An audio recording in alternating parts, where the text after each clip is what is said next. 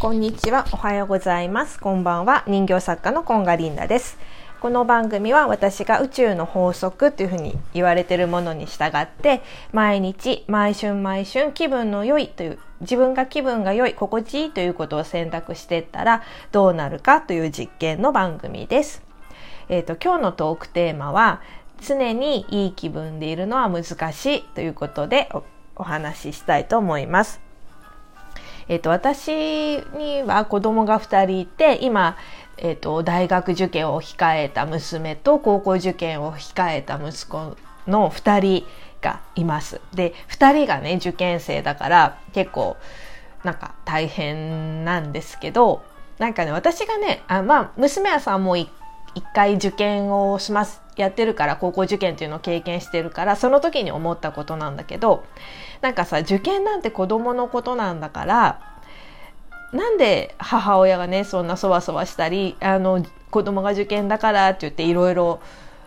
何かイベントに行くとか遊ぶとか出かけるっていうことを控えるんだろうって受験生の母になるまではそう思ってたんだけど娘があの高校受験でいよいよってなった時にやっぱりねなんか精神的にもうなんかきつくなってくる。なのでちょっともしね受験生のの母でなかったり、まあ、子供がまだ小さいとか子供がいないとか独身の方とかもいらっしゃると思うんだけどなんか意外とね受験生の母って大変なのでそういう温かい目で見てあげてほしいなって思います。うん、なんかやっぱりあの独身の人でもそうだと思うんですけど家族がいるとその人数の分だけなんか自分じゃないことでちょっと心配したりとか気分が悪くなったりすることって多いと思うんですけどなんかこういうね宇宙のあの話とか心の話とかしてると自分があの気分よくいるのが一番だよっていうことなんだよね。で自分が気分良くなれば周りにいる人も影響を受けてあのいい方向に行くしっていうことなんだけど分かっちゃいるんだけどやっぱりさなんか母だとやっぱり子供のことが心配というかさになっちゃうんだよねどうしても。でなんかあ大丈夫かしらとかって未来の心配をしちゃいがちなんだけどそうなんかやっぱり常に気分を良くしていかなきゃなっていうのは心がけています。でちょっと話戻ってえっ、ー、とそうで娘はね割と勉強もできていたしあのできてる上にやっぱりやるんだよね自分で。で勉強の仕方も分かってるし多分勉強してることが彼女の不安を和らげるっていうか焦りとかからも和らげるんじゃないかなっていうふうに思ってて。で一方あの息子の方はあの勉強が嫌い。あの基本的に2人とも器用で多分そこそこあのあの何でもできちゃうんだよね。あの勉強だけじゃなくていろんなことができちゃったりして。で息子の方はなんかその何もしなくてもそこそこできちゃうから何もしないのその後。だからそれ以上にもいかない。人に教わるとかそういうこともあんまり好きじゃない。で私はさあの以前ラジオか何か YouTube だったかな。であの陶芸者の箕輪さんの話とかあとねえっ、ー、と今ちょっと名前がど忘れしちゃった。えーとまあ、それその人のゲストで出た人の話で、えーと、なんかね受験は何のためにするかっていう話なんだけど、えーと、その時に一生懸命こうやらないと大人になってから、えーと、全力を出すとか、えー、と頑張るっていうことって難しいんだって。でその子供の頃に何か一つあの例えば受験とか勉強じゃなくてもいいんだけどそのスポーツとか何か部活動とかでもいいんだけど何かを一生懸命やるとか全力を出すっていうことをやってきた人っていうのは大人になっても全力を出すとか頑張るっていうことができるんだって。で方やそのえーと、子供の時にも適当にあの過ごしてきてしまった人っていうのはやっぱ大人になってからも頑張り方が分かんなかったり全力を出すっていうことができないっていうふうに話しててたまたまね別々のこの人別々の番組多分時期とかも全く違うんだけど同じようなことを話してたのであこれって事実そうなんだろうなっていうふうに思ってだから子供たちにも今できるベストを尽くしてほしいなっていうふうに思っててやっぱりなんかできるのにやらない息子に対してはちょっとねなんか言いたくなっちゃうんだよねなんかやればできるのになんでやらないんだっていうふうに言いたくなっちゃうんだよね。でなんかさその例えばテストとかでも帰ってきた時にちょっと点数が悪かったりするとやっぱり私まで気分を引っ張られちゃうっていうか気分が悪くなっちゃうやればできたのになんでやんなかったんだろうとかあと将来への不安とかこの子このままで大丈夫なのかなとかっていう将来への不安でやっぱりちょっと気分が悪くなっちゃうんだよね。でそうでねこの間すごい面白い話があって、えーと、娘がねあの弟に対して「あのさ」って言ってあので勉強ができる子っていうのはもちろん勉強もするんだよね。あのできる子ってやってるんだよね。でえっと、テストとかでね、あの、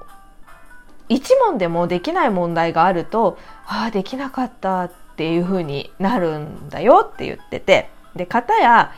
あの、弟の方のみたいに勉強ができない子っていうのは、なんか、あの、一個でもできた問題があると、できたって言って帰ってくるよねっていうふうに言ってて、なんか笑い話みたいにして、それを娘はそう言ってたのね。あるあるみたいな話で。でそれを友達にちらっと話した時に「えそれって息子さんってすごい自己肯定感高いね」っていうふうに言ってくれたの。で私全くそのことに気づいてなくってそれこそ娘がそうやって話したことに対して「ああるよねあるある」っつって息子はもうほんとさ「できた!」って言って帰ってくるくせになんか成績いつも大したことないよねなんて言ってたわけよ。だけどあの勉強ができる、まあ、できる子って限定しちゃ良くないけどできなかったって言って帰ってくる子っていうのはない方にフォーカスをしてるんだよね。できなかったたった一問のことにフォーカスしてあできなかったっつって気分が悪くなってる方や息子は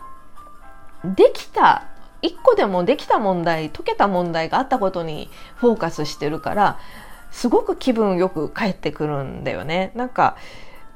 それってすごいことだったんだってなんで今まで気づいてなかったんだろう私っていうふうに思ってちょっとあの衝撃を受けました。だから今なんか子供のこととかでね悩んでる人とかいたら多分もしかしたらその子はある方にフォーカスしてるのかもしれないから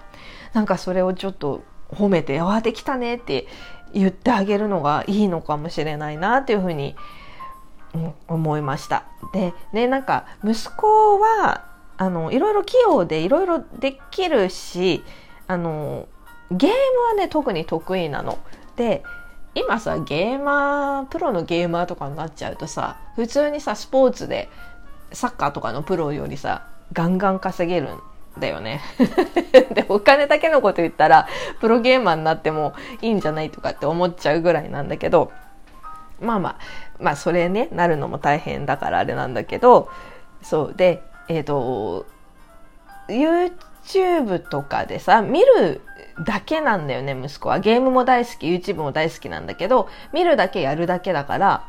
ゲームとかね実況とかで YouTube であげればいいじゃんとかって言ってなんか友達仲のいい友達とかもなんか YouTube やろうぜみたいなノリだったりするからやればいいじゃんって言ってもやらないわけ。なんかええー、みたいな感じで。でそれはなんか私が育てたからそもそもあの自己肯定感が低い私が育てたから子供も自己肯定感ない子なんだなって勝手にこう思い込んでいたんだけどもしかしたら息子はすごく自己肯定感が実は高くて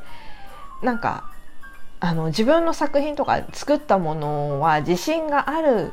けどそれをあの人様に見せた時にの反応がただただ怖いだけっていうか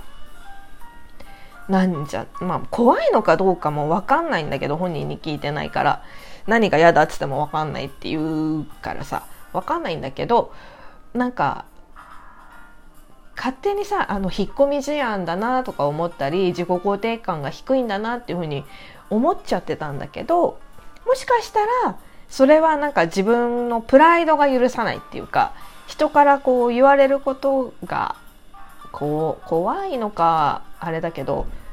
もっと完璧にしてから出したいとかそういうただただあの自己肯定感が低いっていう風な感じで片付けちゃいけないのかもしれないっていう風に思いました。そう。ちょっと話がずれちゃったんだけどなかなかねこうあの自分のことだけで気分よくいるっていうのは難しいことなんだけどなんかすごい掘り下げてみたりもっとあの気分よくいられる方法っていうのを探してみたりとかっていうことはいくらでもできるのかもしれないなっていうふうに思いました。そうなかなか難しいけどみんなで お互い頑張りましょう。ということではい、今日も聞いてくださりましてありがとうございました。では、また。